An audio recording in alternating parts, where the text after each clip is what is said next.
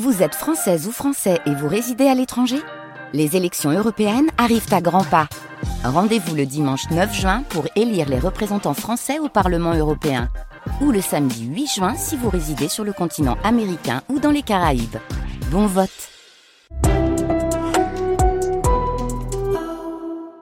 Attention, certains sons peuvent heurter la sensibilité des auditeurs les plus innocents.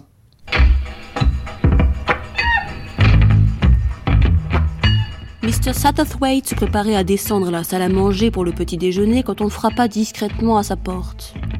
Madge Keeley entra. Son visage était d'une pâleur mortelle et elle tremblait de tous ses membres. Oh Mr. Satterthwaite Que se passe-t-il, ma chère enfant? dit-il en lui prenant la main. Mabel Mabel Hennesley Eh bien, qu'était-il arrivé? Un terrible malheur, aucun doute. Madge articula à grand-peine. Elle. Elle s'est pendue cette nuit derrière sa porte. Oh, c'est trop horrible. Les sanglots l'obligèrent à s'interrompre. Elle s'est pendue Impossible. Incompréhensible.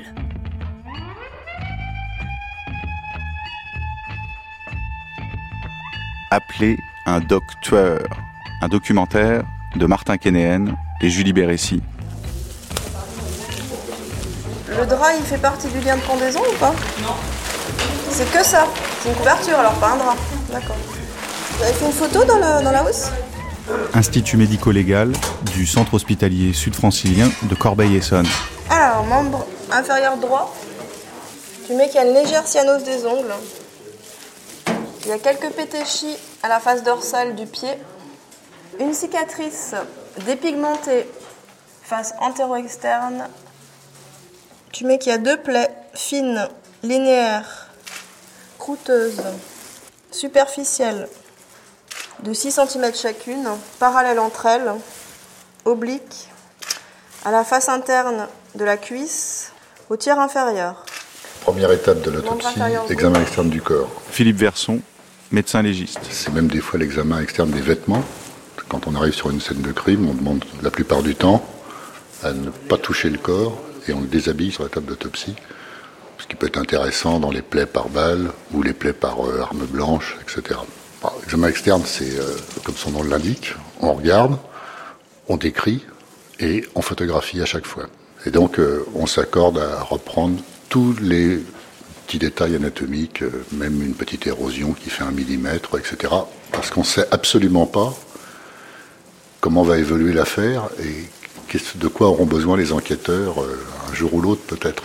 Et euh, il y a une chose qui souvent paraît, nous, ça nous paraît évident, c'est qu'une autopsie médico-légale, elle est complète. C'est-à-dire que euh, ce qu'on nous demande, c'est rechercher les causes de la mort.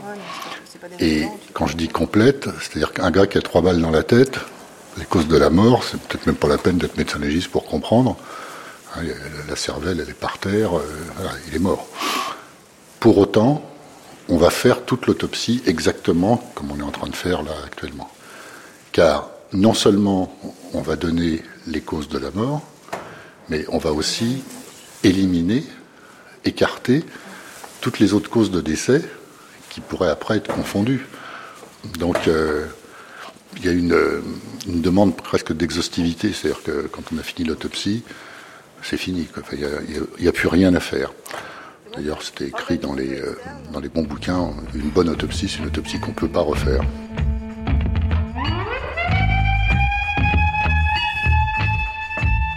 Mr. Satterthwaite intervint, impulsivement, incapable de s'en empêcher. Sous l'effet de la surprise, tous les regards se tournèrent vers lui. Il se troubla, balbutia, Rosie. Je. Je m'excuse, inspecteur, mais il faut que je parle. Vous êtes sur la mauvaise piste. La mauvaise piste, absolument. Mrs. Honestly ne s'est pas suicidée. J'en suis sûre, on l'a assassinée. Le silence fut total, puis l'inspecteur s'enquit calmement. Qu'est-ce qui vous conduit à cette conclusion, monsieur? Je. C'est une intuition, une intuition très forte. Mais, monsieur, ce n'est sûrement pas tout. Il doit bien y avoir une raison précise. Il y avait, bien entendu, une raison précise. Il y avait le mystérieux message de Mr. Queen. Mais allez donc dire cela à un inspecteur de police. Mr. Satterthwaite chercha désespérément une solution. en vain. Doctors figure in most of Agatha Christie's novels, usually from the point of view of John Curran, biographe. La figure du docteur euh, dans la plupart des romans d'Agatha Christie, c'est principalement le docteur qui examine les cadavres et qui va dire quand et de quoi ils sont morts. Le rôle du docteur à cette époque, euh, on parle des années 20, 30, 40, était très important parce que dans les villages, les personnes importantes, à part les propriétaires terriens, c'était le clergé local et le docteur. À cette époque, le docteur était de loin tenu comme étant au-dessus de tout soupçon. Agatha Christie was always choosing these enclosed settings. Simon Brett, écrivain et président du Detection Club. Agatha Christie a toujours choisi des espaces confinés, des petits villages. Les docteurs font la plupart du temps partie de ce milieu. Il y a toujours le docteur du coin. Le bon côté du docteur dans ces situations est qu'il connaît les secrets de chacun des protagonistes. Tous viennent se confier à lui et il s'épanche, critique les autres personnes. Le docteur est donc un dispositif très utile dans une histoire. Dans beaucoup de livres, vous savez, il y a toujours quelqu'un qui se tourne vers le docteur et celui-ci, c'est bien souvent quelque chose de secret.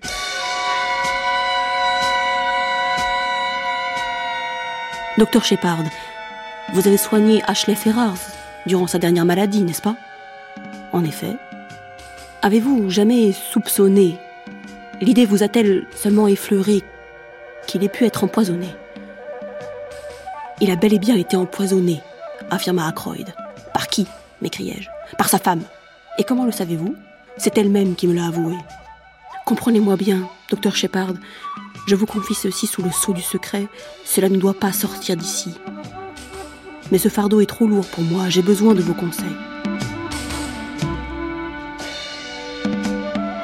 L'ami médecin, c'est d'abord Watson. Dominique Meyer-Bolzinger, professeur de littérature. Et c'est vraiment euh, Conan Doyle qui euh, donne de la consistance au personnage du second chroniqueur et on, on, a un second qui devient un véritable personnage, qui a un nom, qui a une biographie et qui est médecin. Et le genre se construit à partir de cette figure d'un enquêteur qui a toujours besoin d'un double pour pouvoir correctement enquêter, d'un double qui est moins bon que lui, mais qui pourtant l'aide à accéder à la vérité. Et avec Agatha Christie, on a, pour commencer, un ami second chroniqueur qui est Hastings. Et qui est Hastings, qui apparaît évidemment dès le premier roman, c'est-à-dire La mystérieuse affaire de Styles. Il apparaît comme euh, véritablement un, double, un clone euh, de Watson, sauf qu'il n'est pas médecin.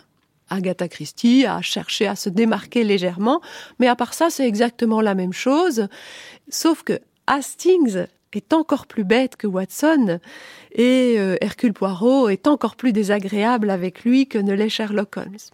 Ce que fait Agatha Christie, c'est que dans la deuxième enquête d'Hercule Poirot, c'est-à-dire le crime du golf, elle vole une idée de nouveau à Conan Doyle, elle en a volé énormément. On pourrait écrire des livres et des livres sur euh, tout ce qu'Agatha Christie a pioché chez Conan Doyle. Mais finalement, c'est ça l'intertextualité.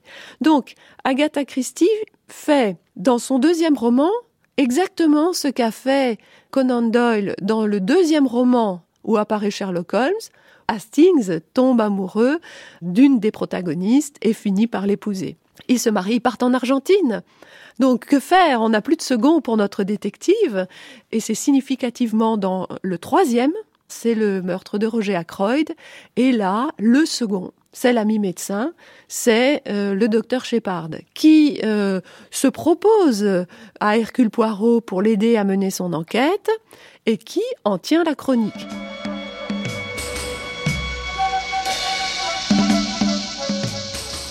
Après la soirée que je viens de relater, il me sembla que l'affaire entrait dans une nouvelle phase.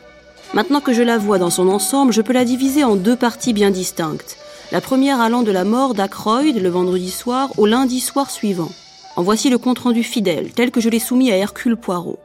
Tout au long de cette première phase, je l'ai suivi pas à pas. J'ai vu ce qu'il voyait. Je me suis efforcé de déchiffrer ses pensées. Comme je le sais à présent, j'ai échoué dans cette dernière tâche.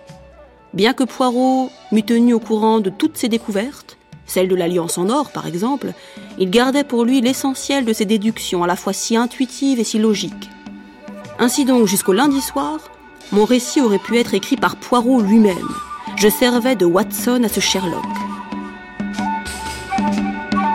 Il faut dire que le médecin est un personnage particulièrement répandu dans la paralittérature parce que c'est un personnage qui est économique, parce qu'il suffit de dire euh, le docteur euh, Watson ou un, docteur quelconque pour savoir euh, qu'on a affaire à quelqu'un qui a fait des études, qui a un certain nombre de compétences. Donc c'est un personnage qui n'a pas besoin d'être longuement décrit pour qu'on s'en fasse déjà une représentation. Ensuite, c'est un personnage de savoir et c'est un personnage de pouvoir qui a justement le pouvoir de se rendre dans les enceintes privées, rencontrer les gens, connaître leurs petits secrets et qui a des compétences euh, techniques qui sont, euh, du point de vue de l'imaginaire, extrêmement ambivalentes parce que le médecin, il a euh, pouvoir de vie et pouvoir de mort d'une certaine manière, même si a priori sa visée est bien entendu thérapeutique. Le médecin, c'est celui qui sait comment sauver mais souvent le même outil ou le même ingrédient par exemple, certaines substances peuvent sauver la vie et si on change le dosage, elles peuvent l'arrêter. Le personnage du médecin, c'est un personnage qui est à la fois extrêmement simple et efficace et en même temps immédiatement ambigu. Il peut être euh, le héros, l'enquêteur, il peut être un suspect, il peut être la victime, il peut être le coupable. Le docteur est l'une des figures archétypales d'Agatha Christie. Vous avez les suspects, la liste des suspects et le docteur qui est toujours un personnage un peu douteux. On le devine par son statut de docteur et car beaucoup de ces histoires impliquent des poisons et ce genre de choses. Le docteur donc est toujours très suspect. Et bien sûr, dans l'un de ses livres les plus célèbres, je ne voudrais pas en révéler l'intrigue, mais le docteur est extrêmement douteux. C'est très compliqué car si je commence à en dire trop, les gens n'achèteront pas le livre, mais c'est vraiment une intrigue très complexe. Le docteur est un personnage louche, c'est tout ce que je peux dire. That's all I can say about it. The Doctor appears as a suspect in quite a lot of her books, but he also appears. Le docteur est un suspect dans beaucoup de ses livres, mais il peut aussi être un tueur dans, dans beaucoup d'autres. En fait, la profession médicale est la plus dangereuse pour les tueurs chez Agatha Christie, puisqu'elle a écrit au moins sept livres et nouvelles dans lesquels un membre du corps médical est le meurtrier. Euh, du point de vue du roman policier, le docteur a beaucoup plus d'opportunités de tuer, et de tuer intelligemment, que le suspect moyen, parce qu'évidemment, il a accès au poison et a des moyens très pratiques de tuer les gens, c'est-à-dire non identifiables. Alors, le coup. Et rien n'a été défait là? Desserré ou. Bon, alors tu mets autour du cou. Tu as la présence d'un lien sous forme d'un d'un lambeau de couverture en laine verte foncée présentant deux nœuds. Tu mets qu'il est lâche, que ce ne sont pas des nœuds coulants. Alors tu as une érosion par cheminée, 0,5 cm de diamètre, face antérieure du cou, sous le cartilage thyroïde. Tu as un sillon qui mesure 2,5 cm de haut à la face antérieure du cou, à droite du cartilage thyroïde, et se termine en arrière de la mastoïde gauche. Quand il a été retrouvé, il avait la tête, euh, enfin il était face contre le matelas, dos contre le matelas. Ce qui est embêtant, c'est que c'est lâche. Mais là, ça va pas parce que ça tire là, tu vois. Si ça, c'est accroché à ça qui est accroché là, ça marche pas ça. S'il est devant que ça tire comme ça, il a pas de sillon là, il a un sillon derrière. Tu vois? C'est un peu bizarre. Si on dit que c'est ça, faut quand même vachement que ce soit haut quoi. Vous avez tout à fait raison, Mr. Satterthwaite. La victime a été assassinée. Vous le saviez? Dit Mr. Satterthwaite, dépité. Plusieurs détails ont troublé le docteur Maurice. Il se tourna vers le médecin, qui était resté, et confirma d'un signe de tête. Nous avons procédé à un examen approfondi, reprit le policier. La corde qui se trouvait autour de son cou n'est pas celle qui a servi à l'étrangler. On a utilisé quelque chose de beaucoup plus fin, sans doute du fil de fer, qui a entamé la chair. La marque de la corde est superposée. On l'a étranglé, puis pendu à la porte pour faire croire à un suicide. Pour moi, ça peut être que ça. On va regarder derrière comment c'est. Tiens, on va le retourner. Alors, le problème des pendaisons, on connaît la cause du décès, on voit le lieu où ça s'est passé sur le corps. Hein. Bien sûr, le, diagnostic différentiel, c'est la strangulation, c'est-à-dire c'est l'intervention d'une tierce personne, la strangulation à la main ou au lien, par exemple. Et donc, on va aller rechercher au niveau du cou s'il y a des lésions autres que le sillon de pendaison. 989 fois sur 1000, euh, les pendaisons, c'est des suicides et on peut renverser le chiffre pour les strangulations, c'est-à-dire 999 euh, fois sur 1000, euh, la strangulation est un, geste agressif envers quelqu'un d'autre. Donc là, ce qu'on va chercher, on s'intéresse au millième cas, donc et rechercher s'il n'y a pas des lésions de violence, s'il n'y a pas des signes de prise au niveau des bras pour suspendre quelqu'un. On va par exemple récupérer les ongles pour voir s'il n'y a pas de l'ADN qui appartiendra à quelqu'un d'autre sous les ongles de la personne. Euh, en faisant ça, on a sorti un certain nombre d'affaires euh, et euh, entre autres, dans une affaire assez médiatique, les résultats de l'ADN sous les ongles de l'éventuel agresseur, les résultats sont tombés et ils ont été apportés dans le bureau du juge d'instruction lorsqu'il faisait son interrogatoire de première comparution. Et il, a présenté les résultats, et donc ça change complètement la face des choses. C'est-à-dire que le gars, il s'est mis à table et il a raconté ce qui s'est passé parce qu'il pouvait plus faire autrement. Que, tu peux pas dire je la connais pas ou j'ai jamais vu cette personne-là, alors qu'on te dit bah il y a votre ADN qui est juste sous ses ongles, expliquez-nous. Ratchet gisait sur le dos. Sa veste de pyjama souillée de taches rouges avait été déboutonnée et écartée. Je voulais constater l'état des blessures, expliqua le médecin. Poirot se pencha sur le cadavre, puis se redressa. Ce n'est pas joli à voir, dit-il avec une grimace de dégoût. Le meurtrier a dû se tenir là, debout, et frapper à coups redoublés. Combien de blessures y a-t-il au juste? J'en ai compté douze. Une ou deux d'entre elles sont seulement des éraflures. D'autre part, trois des coups portés auraient suffi à provoquer la mort. Quelque chose dans la voix du médecin intrigua Poirot. Le détective observa le grec qui, les sourcils froncés, regardait le cadavre. Vous venez de découvrir une anomalie quelconque, n'est-ce pas? Parlez. Dites-moi ce qui vous étonne. Je remarque ici un étrange phénomène. Regardez ces deux blessures. Elles sont profondes. La coupure a certainement touché des vaisseaux sanguins. Et pourtant les bords ne sont pas béants. Elles n'ont pas saigné comme elles auraient dû le faire normalement. Ce qui signifie que l'homme était déjà mort, depuis un moment, avant de recevoir ses coups. On a qu'un scalpel. Bon alors ceux qui sont là, ça va pas, hein. Avant de tomber par terre, vous sortez. Doucement. Donc là, on ouvre en faisant une incision manteau-pubienne. Et on contourne l'ombilic, à droite ou à gauche, ça dépend. Et là, on décolle au niveau du thorax, la peau avec les muscles, pouvoir euh, avoir la cage thoracique. Quand c'est ouvert complètement, donc la première chose, euh, on retire l'intestin parce que ça prend beaucoup de place.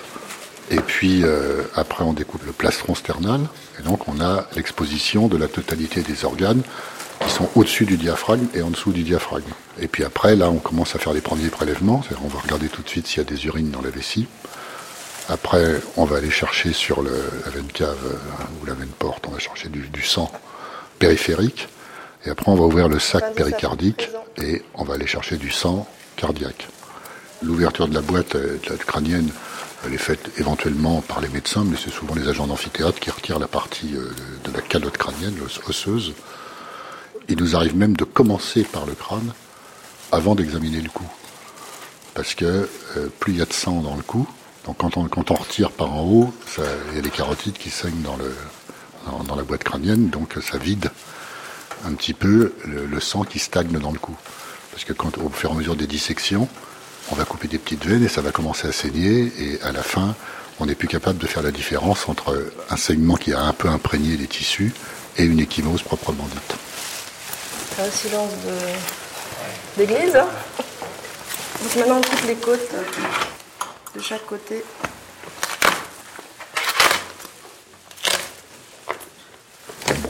On, a, un sécateur de jardinier qui fonctionne parfaitement bien, parce qu'il a des bras de levier beaucoup plus intéressants que les pinces à côte habituelles.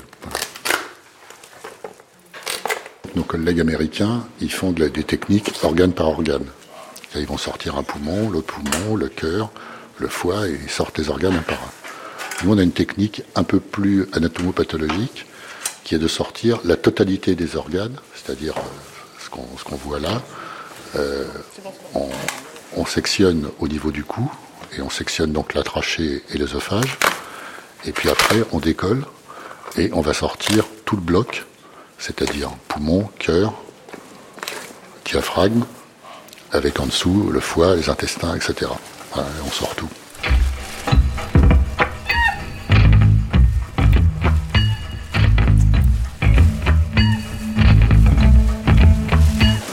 le crâne. On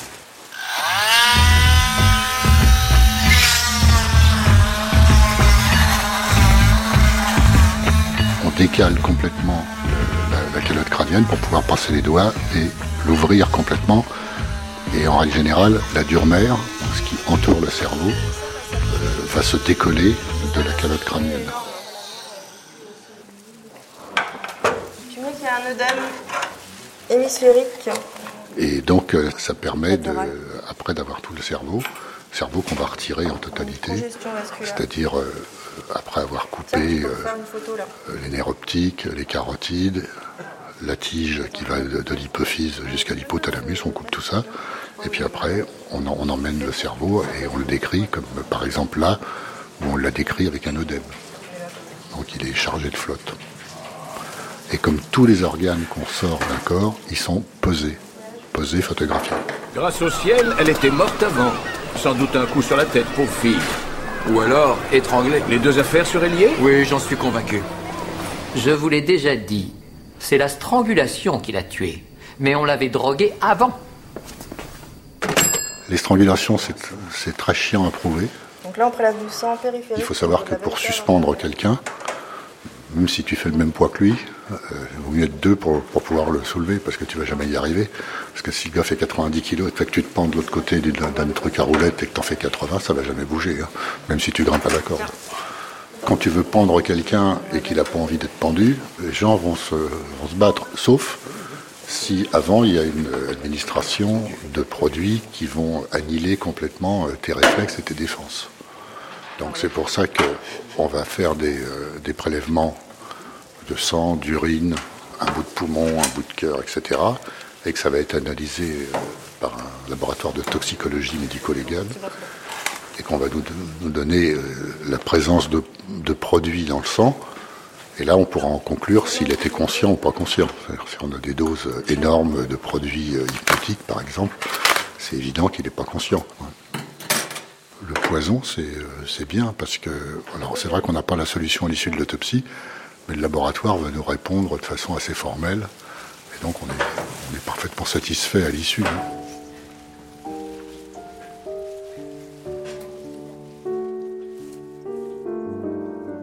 Dans le cadre de mon apprentissage pour le certificat de préparatrice, on m'organisa un petit stage de formation à l'extérieur du service, dans une officine privée. L'un des plus grands pharmaciens de Torquay eut l'amabilité de m'inviter à venir certains dimanches pour me faire la main. J'arrivais donc, pleine d'appréhension, humble comme la violette, mais farouchement avide d'apprendre. Nous autres amateurs à l'hôpital préparions chaque flacon de médicaments avec la plus grande minutie. Mais j'imagine que tout pharmacien, après ses cinq années d'études et l'obtention de son diplôme, connaît aussi bien son affaire qu'une bonne cuisinière connaît la sienne. Il verse du contenu de ses différentes fioles au jugé en pleine confiance, sans se préoccuper de mesurer ou de peser. Les poisons ou produits dangereux sont dosés avec précision, bien sûr, mais les autres entrent par rasade approximative dans la préparation.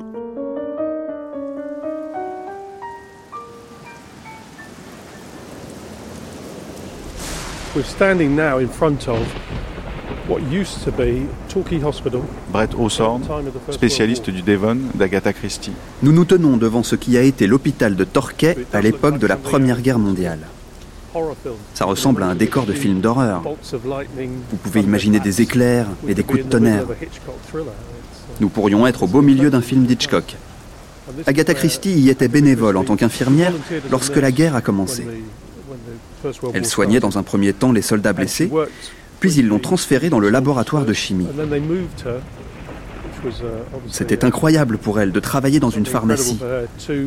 Elle devait fabriquer des médicaments, elle travaillait avec des poisons et différentes drogues, elle créait des pommades. Au moment où elle a été retirée de la salle des urgences et où elle a commencé à travailler seule dans une pièce au calme, elle a eu beaucoup de temps pour elle. Elle a commencé à penser à son avenir. Elle était entourée de poisons. Et c'est ainsi qu'elle s'est imaginé des histoires criminelles où le poison était l'élément principal.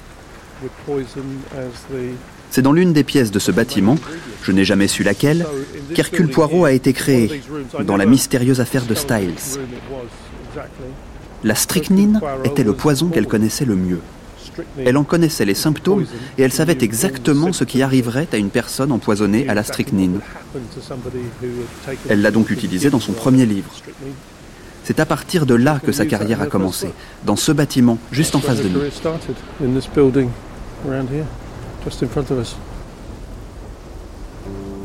L'idée d'écrire un roman policier me vint tandis que je travaillais au laboratoire de pharmacie de l'hôpital. Idée qui avait mûri dans mon esprit depuis le défi antérieur de Madge. Mon activité présente m'en offrait l'occasion. À la différence des travaux d'infirmerie qui ne vous laissent guère de répit, la préparation des remèdes faisait alterner les périodes de calme et d'intense activité. Lors de mon service de l'après-midi, je me retrouvais parfois seule et désœuvrée. Quand on avait vérifié que tous les flacons étaient prêts, on avait liberté de faire ce qu'on voulait, sauf de quitter le laboratoire. Je me mis à réfléchir au type d'intrigue que je pouvais utiliser. Comme j'étais encore entourée de poison, peut-être était-il assez naturel que je choisisse la mort par empoisonnement. Je trouvais une histoire qui me paraissait présenter un éventail de possibilités. Je jouais avec l'idée, elle me plut, je la retins. Restait à m'occuper des personnages du drame. Qui allait être empoisonné? Un homme ou une femme? Par qui Quand Où Comment Pourquoi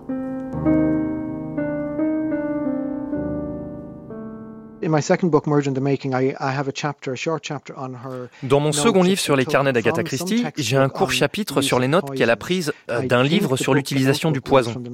Je ne suis pas sûr, mais je crois que le livre datait des années 60, bien qu'elle n'inscrivait jamais de date sur les pages, et c'est évident que c'est là qu'elle prenait des notes à partir d'un livre sur le poison et la médecine, et elle notait les différents types de poisons, et quels seraient leurs effets, et combien de temps cela prendrait de tuer quelqu'un, et comment vous les identifieriez. Donc, même si elle n'en avait qu'une connaissance pratique, pour commencer, elle a sans aucun doute entretenu ses connaissances au fur et à mesure, parce qu'elle utilise le poison comme arme, bien plus qu'elle n'utilise les armes à feu, parce que les armes à feu apportent un tas de problèmes techniques à propos desquels elle ne connaissait absolument rien.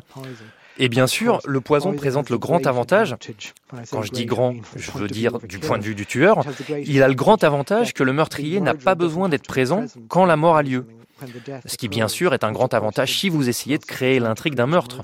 Parce que le meurtrier, il peut être à 80 km de là ou dans un autre pays. Bien entendu, quand on est novice dans ce genre de travail, on a une peur phobique de commettre des erreurs. L'addition d'un produit toxique dans un remède est systématiquement faite sous contrôle d'un autre préparateur, mais il peut toujours y avoir des moments où l'on se donne des sueurs froides. Je me rappelle un des miens. J'avais préparé des onguents cet après-midi-là et pour l'un d'eux, j'avais placé dans le couvercle d'un pot un peu de phénol pur que j'ajoutais avec une pipette au mélange que j'étais en train de travailler sur ma paillasse. Quand celui-ci fut dûment bouilli, étiqueté et rangé, je me mis à d'autres tâches. Il était environ trois heures, je crois, lorsque je m'éveillai en sursaut dans mon lit. Qu'ai-je fait du couvercle de ce pot à onguents? Celui où j'ai mis le phénol, me demandai-je. Plus j'essayais de me souvenir et moins je me voyais le reprendre et le laver. L'aurais-je utilisé pour reboucher un autre pot de pommade sans m'apercevoir qu'il contenait quelque chose? Encore une fois, plus j'y songeais et plus il me semblait clair que je l'avais fait.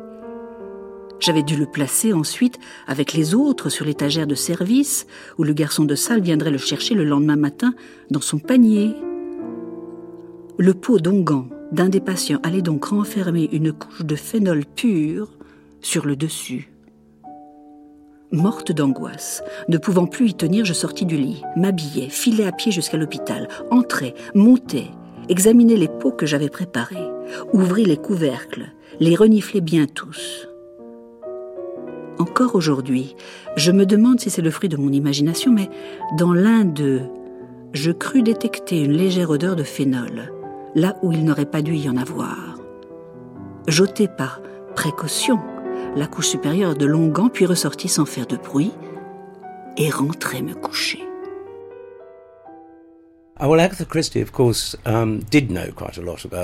Agatha Christie connaissait beaucoup de choses autour de la médecine et surtout sur les poisons, du fait de son travail durant la Première Guerre mondiale.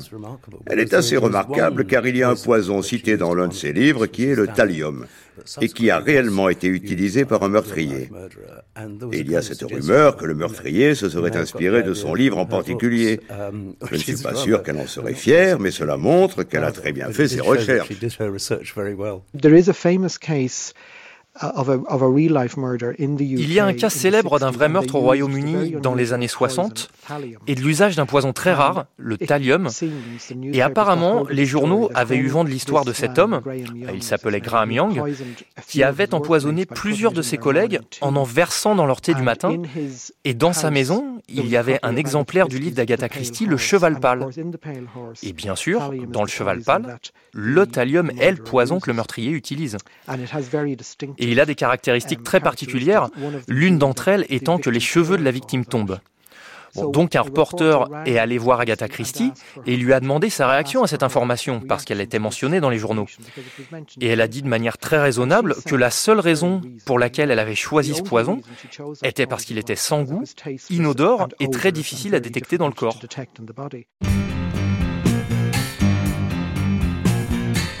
Et voilà, pas de sorcellerie, d'hypnotisme, de rayon de la mort. Un empoisonnement pur et simple. Et quand je pense qu'elle me l'a jeté à la figure, elle devait bien rire. Qu'est-ce qui vous a fait penser au thallium Plusieurs faits épars se sont assemblés brusquement pour former un tout.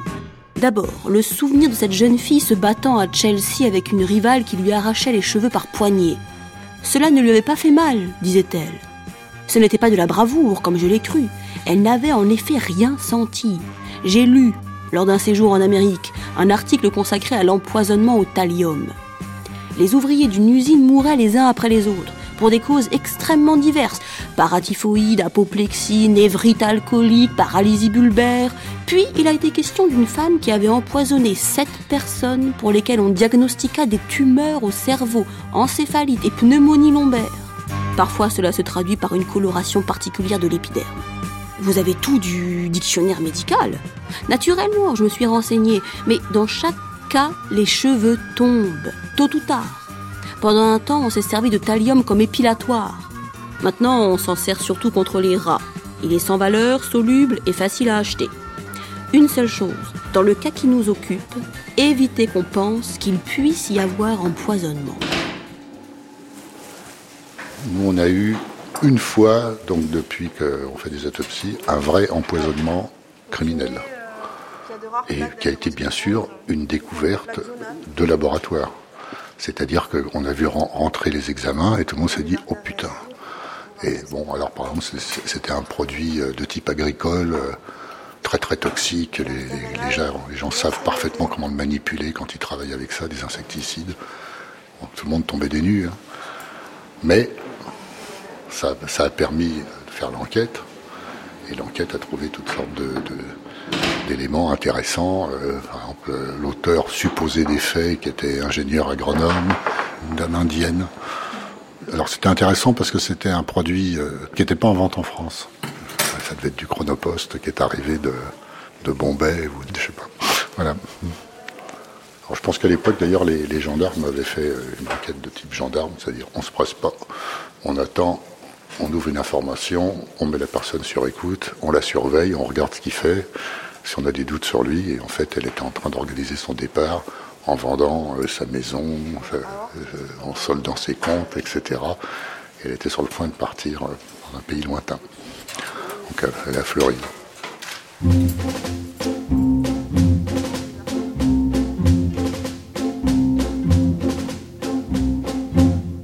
Sel miroitant, chatoyant dégradé, et cristaux du blanc le plus pur. Là-haut, sur ces rayons en rang impeccable, tapis dans des bocaux aux parois scintillantes. Oh, qui me dira où est la romance, si la romance n'est pas ici?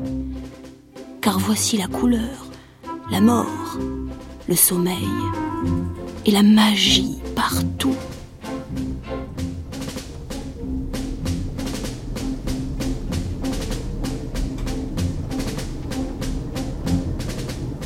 Laboratoire de la UCL School of Pharmacology de Londres.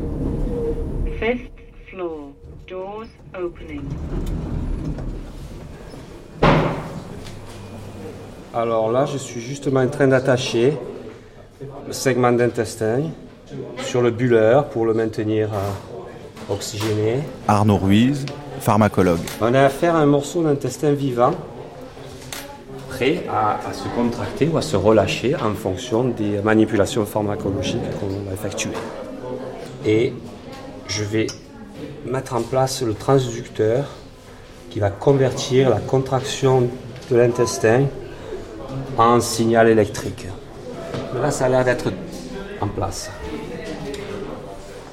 Là, je prends de l'acétylcholine, qui est un neurotransmetteur que l'on a de manière naturelle dans notre cerveau, dans notre moelle épinière, dans nos tissus comme euh, l'intestin, qui est en fait euh, utilisé pour euh, la communication entre les neurones, pour la communication entre les neurones et le muscle, pour la commande motrice en général.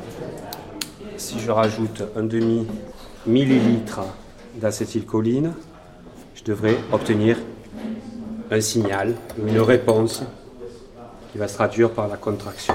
Et là, vous voyez que, regardez, il y a une réponse immédiate qui sature même l'ampli. Hein? All right. Hello. Yes. Block it with the atropine? All right. Another violent poison that she, she used, atropine. Donc je vais recommencer la manip de tout à l'heure en vous démontrant que si on applique l'atropine, ce poison utilisé par les caractères d'Agatha Christie, je vais préincuber le tissu avec cette atropine de telle sorte à bloquer, à occuper les récepteurs muscariniques, donc à l'acétylcholine, dans l'intestin. Et en quoi l'atropine peut-elle être mortelle alors? Parce qu'elle va justement empêcher l'acétylcholine de contrôler la motricité gastrique. N'oublions pas que l'acétylcholine aussi induit les effets cardiomodérateurs c'est le neurotransmetteur qui diminue le rythme cardiaque, hein, en opposition aux effets de l'adrénaline, qui elle augmente le rythme cardiaque. Donc là, vous venez de voir qu'en présence d'atropine, ce fameux poison, hein, euh, que l'on voit dans plusieurs des, nouvelles d'attaque ici, eh bien, l'acétylcholine ne fonctionne plus. There are a couple of stories where belladonna appears as a toxin. John Harvey, pharmacologue. Il y a plusieurs histoires où la belladone, qui est une atropine, uh, apparaît, comme dans l'histoire Un mystère antillais, je crois, ou dans Les Quatre. La belladone contient plusieurs alcaloïdes, comme de l'atropine uh, et de la scopolamine, et nous l'utilisons en pharmacologie et en médecine.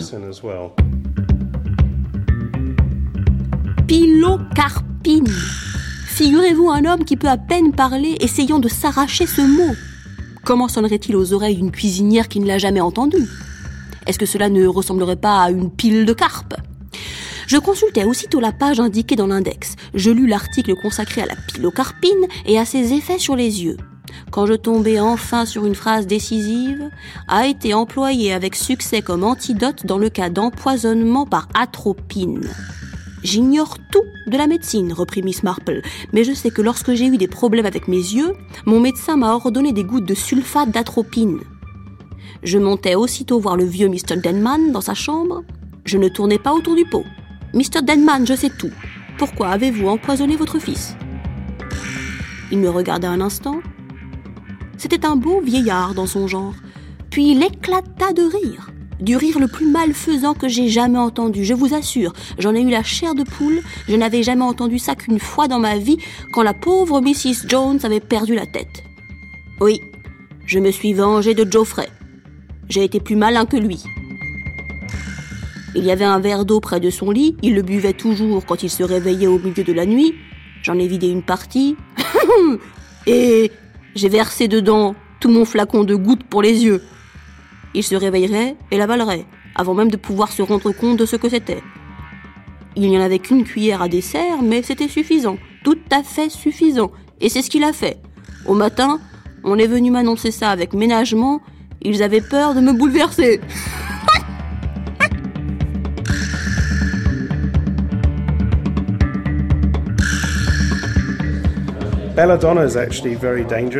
La belladone est très dangereuse, en particulier pour les enfants. Et il faut faire tout aussi attention avec l'atropine, qui est présente dans les baies. Étant donné que les baies sont très sucrées, les enfants sont parfois tentés de les manger. Si la consommation de 3 ou 5 de ces baies est nocive pour un adulte, les enfants doivent faire très attention et ne surtout pas en consommer. Le nom de belladone m'intéresse. Il est né de cette tradition qu'avaient les femmes de mettre les extraits de ces baies dans leurs yeux pour les rendre plus grands. Elles considéraient que cela les rendait plus belles. Belladone en italien veut dire belle femme.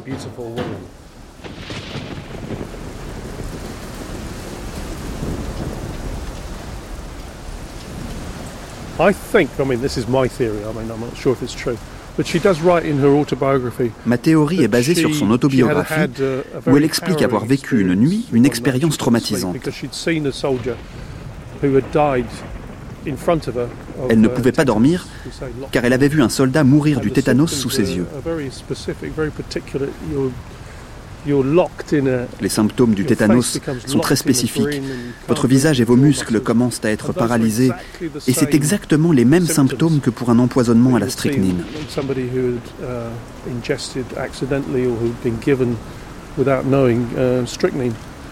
Ma théorie est qu'elle a utilisé son expérience en tant qu'infirmière dans sa première histoire.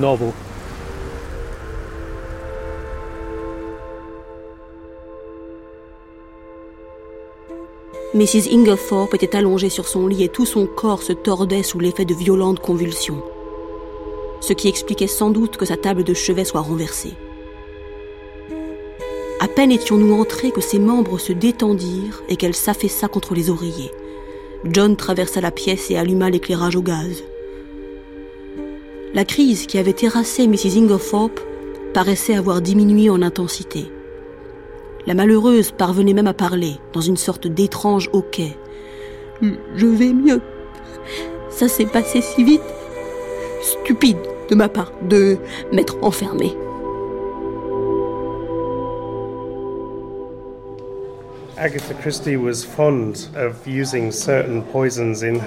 Agatha Christie appréciait beaucoup l'utilisation de certains poisons dans son travail. Je pense que les plus utilisés furent le cyanure, la strychnine et aussi l'arsenic.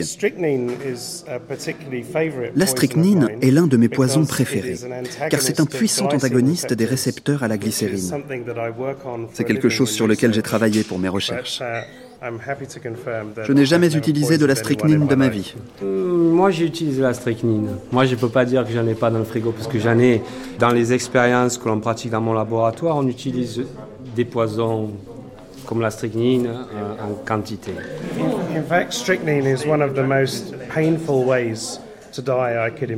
La strychnine entraîne, um, j'imagine, l'une des morts les plus douloureuses. Elle produit des effets dramatiques et très puissants. Seulement une minute après avoir ingéré de la strychnine, vos muscles, votre cou et votre tête commencent à se contracter et cela devient de pire en pire. Ça se répand dans tous les muscles de votre corps. Vos muscles deviennent très tendus. Et si quelqu'un tente de vous toucher, ça devient encore plus douloureux. Votre épine dorsale commence à se durcir. Vous avez des convulsions comme des crises d'épilepsie, et vous mourrez seulement deux ou trois heures après votre empoisonnement. Vous mourrez de ne plus pouvoir respirer. Les muscles de votre corps commencent aussi à se déchirer à cause des fortes contractions. C'est une façon horriblement douloureuse de mourir. Nous avons donc déjà une grande connaissance de ce poison à travers les écrits historiques de gens qui ont accidentellement pris de la strychnine. Nous n'avons pas besoin de renouveler ces expériences, je peux vous le garantir. Un cri étranglé montant du lit me fit sursauter. Une nouvelle crise terrassait la pauvre femme. Ses spasmes étaient d'une violence insoutenable. Un vent de panique souffla sur la pièce. Nous entourâmes la malheureuse, mais nous étions dans l'incapacité totale de l'aider ou même d'atténuer ses souffrances. Une ultime convulsion arqua son corps avec une brutalité telle qu'elle parut ne plus reposer que sur la nuque et les talons. En vain, John et Mary essayèrent-ils de lui faire avaler un peu de cognac. Après quelques secondes de répit, le corps se souleva de la même façon. C'est alors que le docteur Bauerstein se fraya un passage parmi nous. En découvrant la scène, il resta un instant sans bouger, et Mrs. Ingerthorpe, fixant le nouveau venu, poussa une exclamation étranglée. Alfred Alfred Puis elle retomba, inerte, sur le lit. Je ne déconseille pas la lecture de ce fantastique auteur, mais je ne conseille pas aux lecteurs d'Agatha Christie de se procurer de la belle adonne et puis d'avoir des expériences chamaniques ou personnelles, parce que ça peut tourner mal, oui. Il faut, il faut utiliser ces substances avec euh, précaution, euh, surtout en très faible quantité. Tous ces poisons, finalement, ils sont disponibles. Hein. Euh, pas forcément en pharmacie ou euh, dans, les, dans les, bacs de l'hôpital, mais euh, notamment dans, dans, le milieu marin, sur nos fenêtres, nos balcons, les racines et les champignons.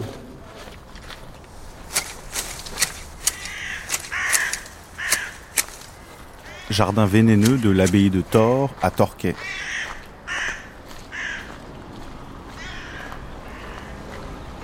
I am an expert on poisons.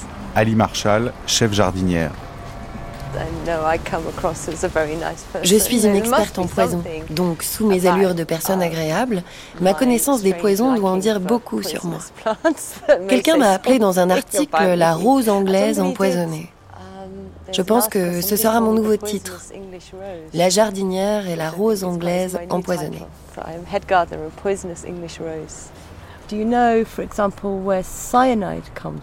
Savez-vous par exemple que le cyanure, un poison extrêmement dangereux, provient du uh, prunus, que l'on retrouve dans le noyau des amandes, des pêches et des prunes mais il faut vraiment en manger beaucoup pour que cela produise un effet. Vous devriez sans doute vous méfier si quelqu'un vous propose une grande quantité d'amandes. Peut-être qu'il ne vous aime pas. Il y a des choses plus dangereuses que d'autres ici. Ces plantes ne vont pas toutes vous tuer. Certaines entraîneront seulement des hallucinations. Ce sont au final des plantes que vous pourriez avoir dans votre jardin. Beaucoup de gens en ont.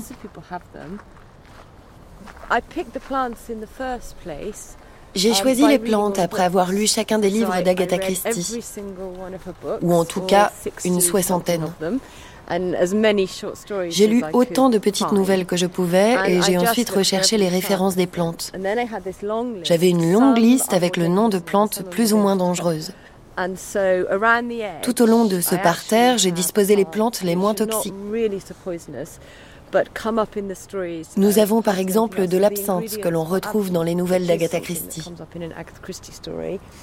Um, Vous pouvez observer les plus dangereuses au milieu de ce parterre, avec notamment des arbrisseaux très toxiques et de la digitale au centre.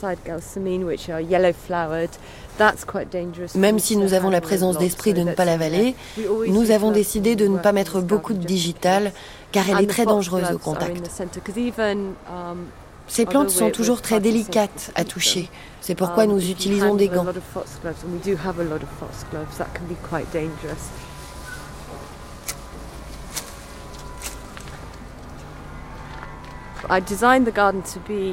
J'ai moi-même imaginé le jardin pour qu'il soit aussi beau que possible. Je ne voulais pas qu'il s'agisse seulement de disposer des roses, encore des roses, puis des plantes toxiques.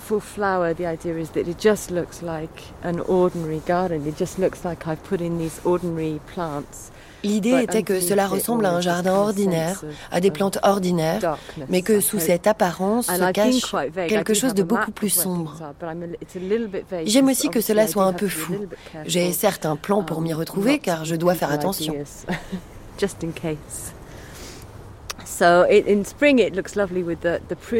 Au printemps, c'est magnifique, avec le saule pleureur qui a des vertus proches de l'aspirine.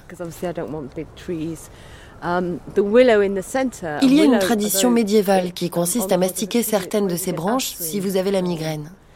J'ai d'ailleurs essayé. C'est l'une des seules choses que j'ai véritablement essayé. Et cela aide un peu.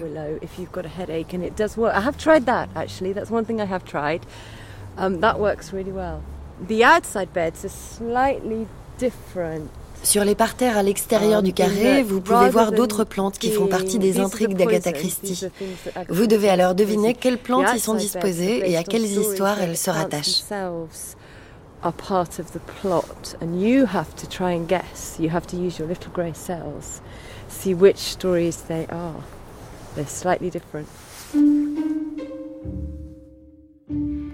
Les feuilles de digital furent délibérément mêlées à des feuilles de sauge, sachant quel en serait le résultat.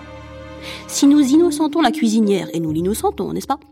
La question qui se pose est la suivante. Qui a ramassé ces feuilles et les a apportées à la cuisine? Um, I love a pocket full of rye that has um, a poisoning with you, which is. Um, Mon histoire favorite doit être une poignée de seigle, dont le poison est issu des baies d'if. Je suis fascinée par le fait que cette plante très toxique, du moins on me l'a dit lorsque j'étais enfant, soit aujourd'hui utilisée en tant que médicament pour soigner le cancer. J'aime l'idée que ces plantes peuvent à la fois être toxiques tout en ayant des propriétés guérissantes. Il faut avoir un dosage très précis car cela peut basculer très rapidement. La digitale est un autre poison que j'aime beaucoup et qui est utilisé dans l'histoire The Herb of Death. Cette plante est disséminée dans de l'oignon et de la farce. Je suis intriguée par cette idée que vous pouvez à la fois tuer quelqu'un et le sauver avec seulement quelques gouttes en moins. Je pense que c'est très intéressant, c'est très Sherlock Holmes.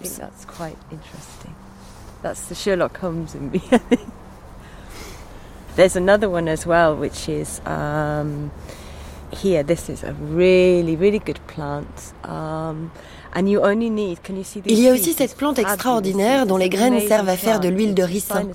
Lorsque j'étais enfant, ma mère m'a donné à boire cette huile qui était supposée me rendre forte. Um, je lui ai par la suite téléphoné et je lui ai dit Pourquoi m'as-tu donné ça? Ça peut être vraiment dangereux, bien que le poison soit ôté. The.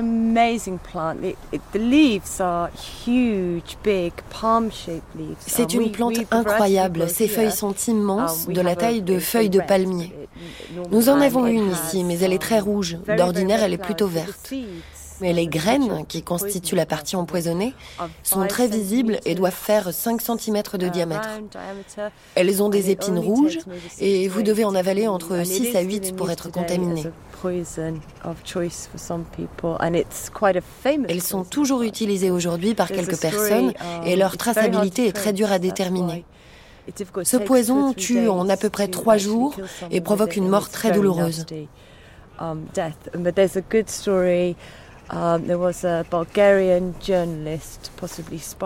Il y a le cas d'un journaliste bulgare en 1978, semble-t-il un espion, qui a été piqué par un parapluie à Londres, dont le bout était empoisonné avec ses graines. Um, C'est devenu l'une des histoires d'empoisonnement les plus célèbres. Le ricin est toujours utilisé aujourd'hui et cette plante pourrait facilement tuer quelqu'un. Nous faisons néanmoins très attention.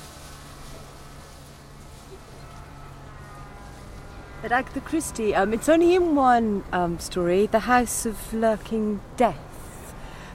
Um, Agatha Christie n'a utilisé le ricin qu'une seule fois, dans la nouvelle The House of Lurking Death. Um, Les graines de cette plante ont été placées dans un morceau de sandwich, tandis que la victime buvait en même temps de l'huile de ricin. La meurtrière, qui en prend également, n'en meurt pas car son corps s'est peu à peu habitué. C'est une histoire très étrange, mais oui, cela a été dissimulé dans un sandwich, ce qui a l'air peu appétissant. Cela reste un bon moyen pour en dissimuler le goût amer.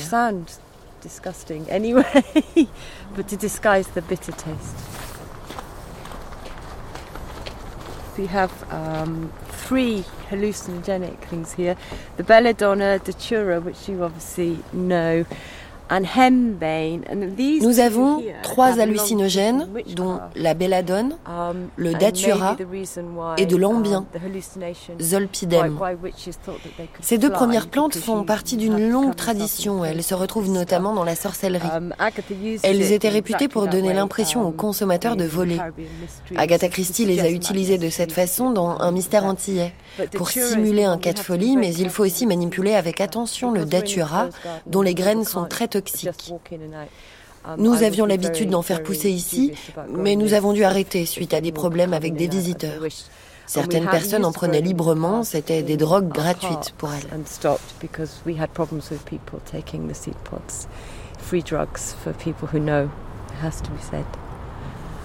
There is a connection between the whole thing in the sense that um, during the medieval period, plants il y a bien évidemment une connexion avec la période médiévale, quand les plantes avaient chacune leur utilité et qu'elles étaient fréquemment utilisées par les médecins. Il y a un lien très fort entre la période médiévale et Agatha Christie. Ces poisons viennent tous um, des plantes et Agatha Christie les affectionnait particulièrement.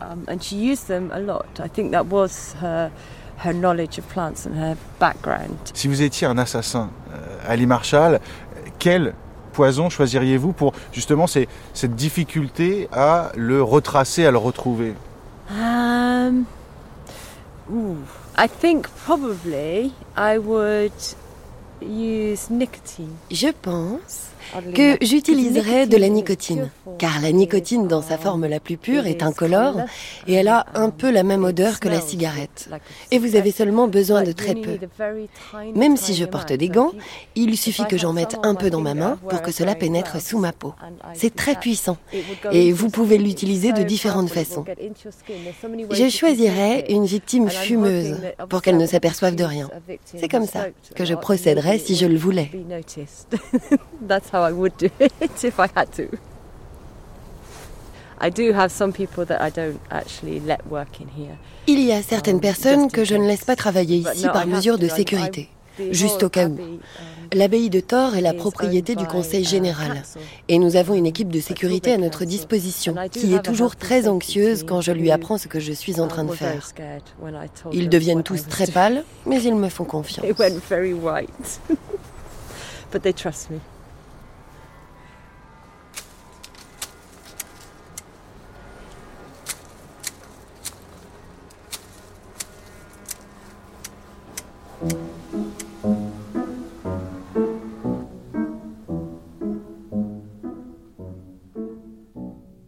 C'était Appelé un docteur, un documentaire perpétré par Martin Kénéen et Julie Bérécy, avec la coupable complicité de Laurent Groux, Éric Audra et Alain Joubert à la prise de son et d'Olivier Dupré au mixage.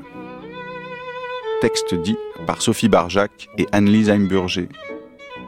Doublage Émilie Blond-Metzinger, Romain Lemire, Christian Nepont et Olivier Pellerin.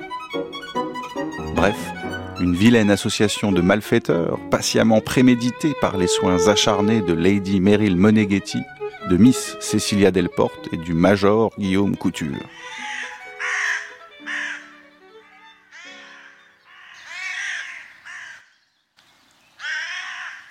Entendez-vous croasser les corneilles? Notre matinée d'enquête continue dans une poignée de secondes et dans un jardin anglais avec une table ronde bucolique qui goûtera au crime à la mort, sauce anglaise.